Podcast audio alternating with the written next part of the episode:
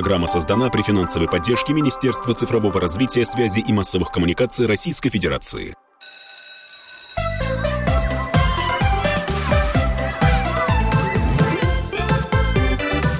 Родительский вопрос. Здравствуйте. Итак, в эфире «Родительский вопрос». Э, мы решили в июле провести такой сериал. Э, и будем говорить про э, разные вузы. Мы, у нас была программа про академические вузы, научные, участвовали вузы Архангельска, Астрахани, Дальнего Востока. Была программа про инженерные вузы, говорили мы с ректором Московского политеха Владимиром Миклушевским.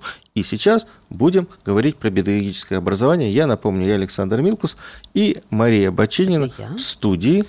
А, а по Zoom к нам подключился ректор Московского городского педагогического университета Игорь Михайлович Римаренко. Игорь Михайлович, здравствуйте. Здравствуйте. Здравствуйте. Ну вот, э, смотрите, э, мы в предыдущих программах попытались разбить некие стереотипы по отношению там, к академическим э, вузам, вернее, которые дают академические научные знания, инженерные знания, потому что у нас все очень динамично сейчас развивается система высшего образования. То же самое хотелось и про педагогические вузы. Ну и главное, что хотел сказать, педагогические вузы – это не только вузы, которые готовят учителей для школ – вот, э, вот, вот об этом хотелось бы поговорить. То есть учителя для школ тоже важно, но а, педагогические вузы и Московский городской педагогический является таким флагманом. Это такие, ну, не социальные, наверное, университеты, которые готовят специалистов ну, в разных направлениях гуманитарных наук. Самая масштабная трансформация, если говорить о числе студентов, произошла в Китае, где все китайские педагогические вузы были трансформированы в модель Normal University. Normal University – это такая модель, где, э, безусловно, педагогика имеет важное значение, но в более таком широком масштабе, когда обсуждается, а как вообще передаются образцы, а как передаются знания, как передаются регламенты, как устроена деятельность. Например, э, в Пекинском педагогическом, бывшем, а теперь э, Beijing Normal University, да, э, такие, но, эм, такие программы есть, которые вы не встретите ни в одном педагогическом вузе в России, как ядерная физика, например. То есть там действительно учат физики, но помимо этого тщательно изучают, а как устроена этот тип индустрии, как это в промышленных масштабах работает, какие есть, э, так сказать, специалисты, кто обслуживает эту отрасль, кто осуществляет поддержку, э, в том числе кадровый набор. Ну, то есть такой, знаете, социальный контекст всей ядерной. Вот, поэтому вы правы, что когда говорите, что ну такие социальные университеты, ну вот прижилось, прижился термин normal university. И вторая модель трансформации такого педагогического отраслевого института – это городские университеты. Вот это вот чем мы занимаемся. Когда мы увязываем как бы развитие человека, для нас важно понимать, как человек развивается в городе. Что город изначально – это и есть пространство развития, это и есть пространство соединения непохожих, единства непохожих, да, вот говорят про город. А, и вот в этой рамке мы смотрим, что происходит с людьми, как они развиваются, в каких сферах занятости, где педагогика, где система образования. Это одна из таких сфер занятости. Да, но, но, но при этом, вот, э, что важно, и ваш вуз, и другие педагогические вузы страны э, начинают нанизывать другие специальности, не только вот э, учитель, подготовку учителя-предметника или там ну, традиционно логопеда и дефектолога. А, вот расскажите, пожалуйста, что, вот что еще там нанизано на вот эту вот рамку педагогического образования? Посмотрите, я бы так сказал. Вообще, э, вы, наверное, слышали, наши слушатели, может быть, слышали про такую модель 2 плюс 2. Когда мы набираем на некоторую укрупненную группу специальностей, как у нас говорят, а спустя два года когда студент попробовал себя в разных направлениях, у него есть возможность уточнить вот этот профиль уточнить профиль из некоторого ну, фиксированного перечня.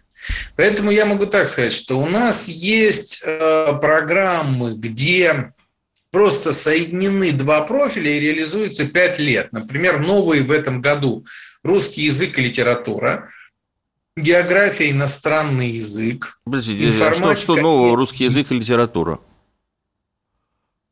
А, ну, вот тут вы правы, вот, э, вот эта программа, она, в общем, всегда, часто была до этого, и просто мы ее э, ну, всегда называем, потому что она наиболее очевидная как раз. Угу. А, но, например, географии иностранный язык не было, информатика иностранный язык не было. То есть это, ну вот понимаете, да, то есть это возможность для человека, ну как бы расширить сферу трудоустройства. Например, география, иностранный язык, часть э, специалистов идут, становятся, например, работают в экскурсионной деятельности, в туризме, в системе кадастра иногда, особенно если это связано с обслуживанием кадастра на международном уровне. Но они вот. получают квалификацию преподавателя иностранного языка и преподавателя географии. А, в данном случае, да, это программа в рамках педагогического образования, но э, по сути, да, вот по, квалифика... по компетенциям, которые они там осваивают, они применяются далеко не только в системе образования. Но это еще не все. Вот это как бы не самое главное э, по этой системе 2 плюс 2. Есть еще действительно программы 2 плюс 2, когда, например, поступают вообще на укрупненную группу педагогическое образование, а внутри нее выбирают, а внутри нее разные сочетания. Ну, например, вот у нас есть эм, такая программа, мы ее э, в прошлом году попробовали, очень хорошо зашла и сейчас расширяем. Там есть сразу шесть профилей. Начальное образование, дошкольное образование, проектирование, образовательная программа иностранный язык, информатика, русский язык. Есть вариант, э, что нужно выбрать один профиль спустя два года обучения, а есть вариант, можно выбрать два профиля, но тогда после второго курса надо будет еще учиться три года, то есть два плюс три система. И вот мы сейчас проводили анализ, как это все зашло. Оказалось, что ну, по меньшей мере для трети студентов это показалось принципиально важным уточнить профиль после профессиональных проб. После того, как они попрактиковались, посмотрели, увидели, какая структура знаний в этом профиле и дальше как бы пытаются э, настроить э, свою программу уже для себя, вот как и как им себя хочется сам, самореализовать. Вот сейчас самая пора приема в вузы, поступления в вузы. И мы вот рассказываем про э, те особенности, которые есть в разных вузах. Вот сейчас мы с Игорем Михайловичем Емельяненко говорим про педагогические вузы. Почему мне важно вот направление педагогических вузов, потому что вообще педагогических э, преподавания педагогических дисциплин, потому что вот у нас есть две проблемы. Одна проблема – это то, что ну, катастрофическая нехватка учителей, может быть, в Москве она меньше ощущается, за пределами Московской кольцевой автодороги ощущается гораздо больше. И второе а, – очень большая нехватка педагогического образования у родителей, у бабушек и дедушек, а, вообще вот понимание что такое э, воспитание, развитие, угу. педагогика. И здесь, конечно, тоже вот важна роль педагогических, вот на мой взгляд, педагогических вузов. А, поэтому вот мы с Игорем Михайловичем разбираемся, какие есть возможности. Да? И вот сейчас в последней, в предыдущей части как раз Игорь Михайлович говорил о том, что многие выбирают предмет, преподаватель, и иностранный язык. То есть, а, Игорь Михайлович, это получается, что ребят получают двойной диплом, программу двух дипломов, да? То есть он преподаватель, допустим, истории, географии и преподаватель иностранного языка. Или просто модуль иностранного языка, он входит в общую подготовку преподавателя географии. Тут есть э, два варианта. Значит, есть стандартная программа, где иностранный язык преподается лишь как э, общеобразовательная дисциплина в небольшом количестве часов, тогда ну, в язык так не учишь. Тогда в квалификации ничего не будет написано, преподаватель иностранного языка не будет написан. Но если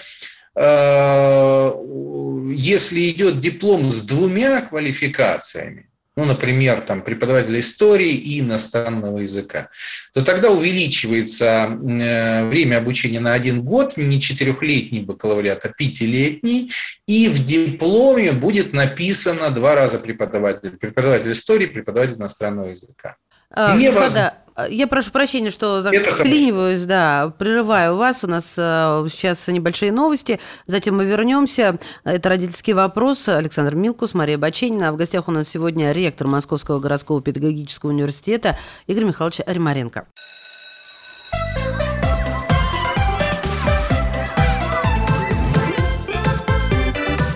Родительский вопрос.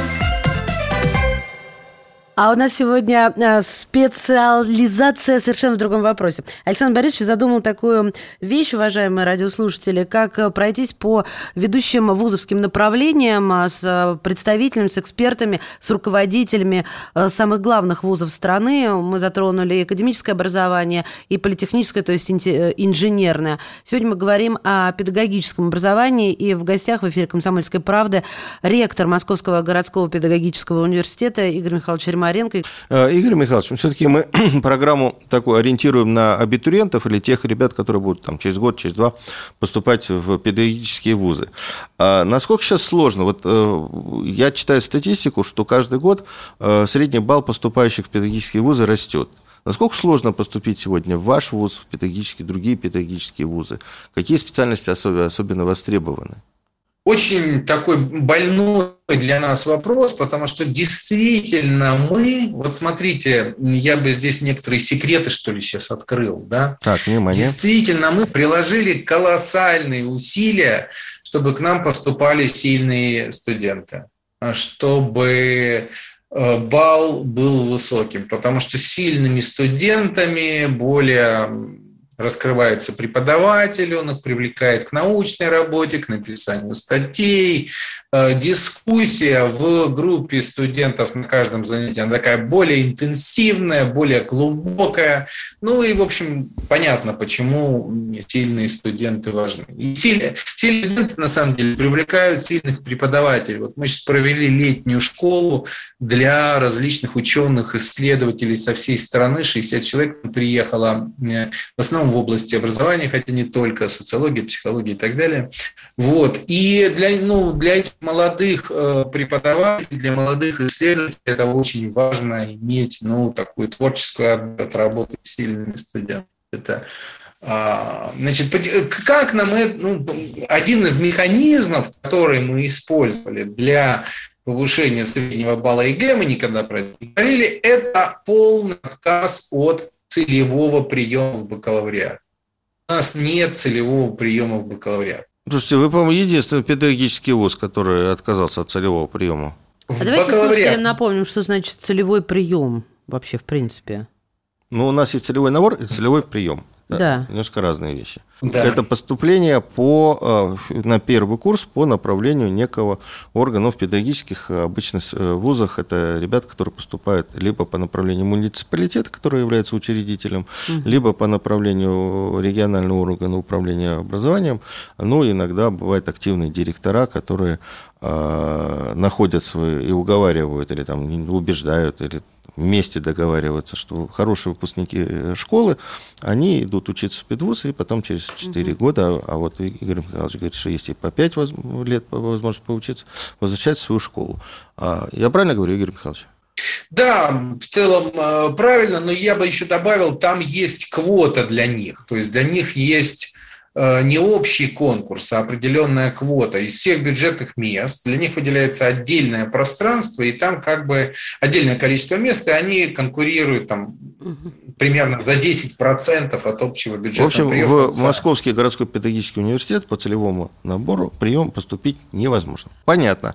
Но вот вы говорите, что у вас э, высокие баллы поступления э, абитуриентов. А на какие специальности наиболее труднее поступить? Э, ну вот, э, учитывая, что мы много программ обновили, я э, сейчас эм, могу какие-то назвать, но понятно, ну вот я так на скидку, да, все, что связано с иностранными языками, причем у нас ну, очень интенсивно развивалось и продолжает развиваться направление с восточными языками. У нас есть китайский, японский, корейский и мы открываем здесь ряд программ. Причем будет, у нас будет самое, мы сейчас строим отдельный корпус э, именно под э, иностранные языки. Он ремонтируем. Э, такая, так сказать, реновация у нас есть по одному корпусу. И там действительно будет очень здорово все это поставлено. А, история э, и обществознание, вот это тоже пользуется спросом программы очень сильно. Последний год подрос все, что связано со STEM, с робототехникой, с программированием, вот это сочетание инженерии вокруг естественных наук, вокруг технологий, я бы сказал. Вот. А, и знаете, вот это было как раз эффектом внедрения модели 2 плюс 3, 2 плюс 2, вырос очень существенно конкурс. На, казалось бы, такие незаметные ранее программы, как начальное, дошкольное образование. Ну, это потому, что мы туда ввели дополнительные корреспондирующие профили, мы стали учить студентов э, информатики русскому, иностранному. Эти профили тоже можно выбрать. И главное, там появился такой э, смежный профиль, называется проектирование образовательных программ. Это постковидная история, на самом деле, потому что мы нашим студентам объясняем, что в этом профиле вы сможете научиться делать различный электронный контент и управлять им. Многие э, школьники знакомятся с ресурсами Московской электронной школы, э, Фоксфорда, Учиру, э, ну, в общем, всего того богатства электронных разных, Skyeng, да, всех курсов, которые вокруг возникли, и сказали, о, отлично, это направление развивается, мы бы хотели вот свою педагогическую, как бы, свой педагогический интерес реализовать в проектировании разных электронных образовательных программ этому учить. Это привело к росту спроса на подобные программы. Слушайте, я вот последние действительно два года э, слышу такие э, большие, хорошие отзывы про э, направление подготовки проектирования образовательных программ. А, а как оно сочетается с тем, что у нас стараются, мы с вами говорили так, вот, про э, концепцию, все-таки унифицировать образование в школе. Э, в общем, мы идем к единому учебнику, э, к единому расписанию. Да, тут у меня был такой пример в этом году. Значит, значит одна ученица мне говорит, что нужно, вот у них на уроке географии нужно запомнить наименование всех озер Африки. И они в классе спрашивают ученицу, а почему мы должны запоминать название всех озер Африки? А, ведь это же можно ну, на любой карте мгновенно посмотреть. Погуглить можно. Погуглить можно, да. А учительница говорит, вы знаете, говорит, может быть, это и бессмысленно, но так записано в программе министерской, которую я должна значит, на вас применить.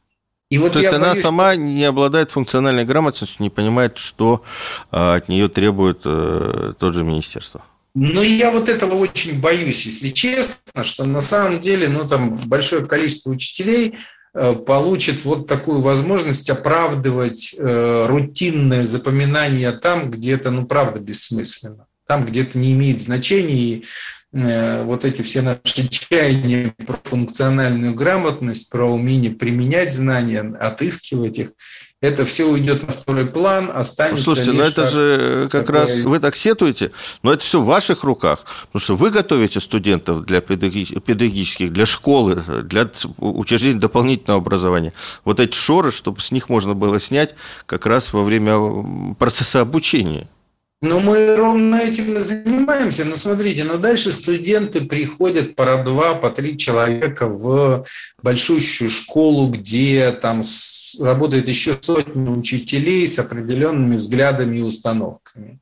Если они попадут в коллектив, э, где э, вот э, возобладает это начетничество и такая... Где будут озера и в Африке, то их быстро испортят запоминай все тут, да, значит, то это, конечно, со временем улетучится, или они просто уйдут в другую сферу, им станет неинтересно. А у меня вопрос давно назрел. Я сидела, ждала, ждала, так слушала.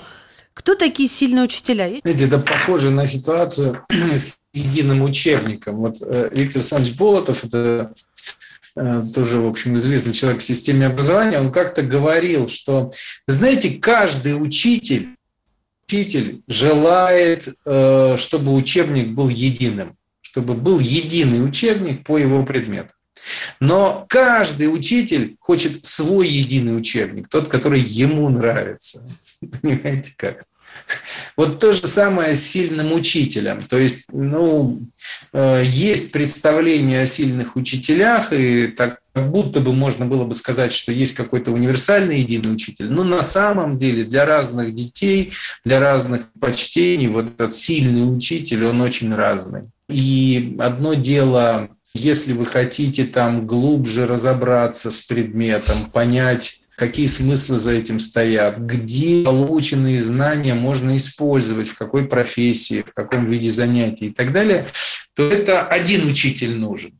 И нужен один педагог, который сможет настроить это глубокое понимание той или иной сферы знаний. Спасибо большое. Ну вот мы на этом э, оптимистическом заявлении, высказывании э, ректора Московского городского педагогического университета Игоря Римаренко завершаем эфир. Еще раз хотелось бы подчеркнуть, педагогические вузы – это не только подготовка тех, кто поступает потом на работу в школу, а, ну, хотя тоже важно, потому что там, а, как правило, сейчас дают два диплома, два направления и так далее.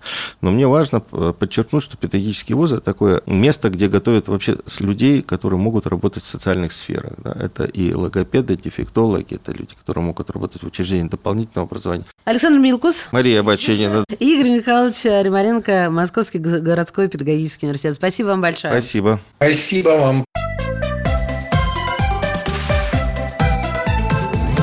Родительский вопрос. Программа создана при финансовой поддержке Министерства цифрового развития, связи и массовых коммуникаций Российской Федерации.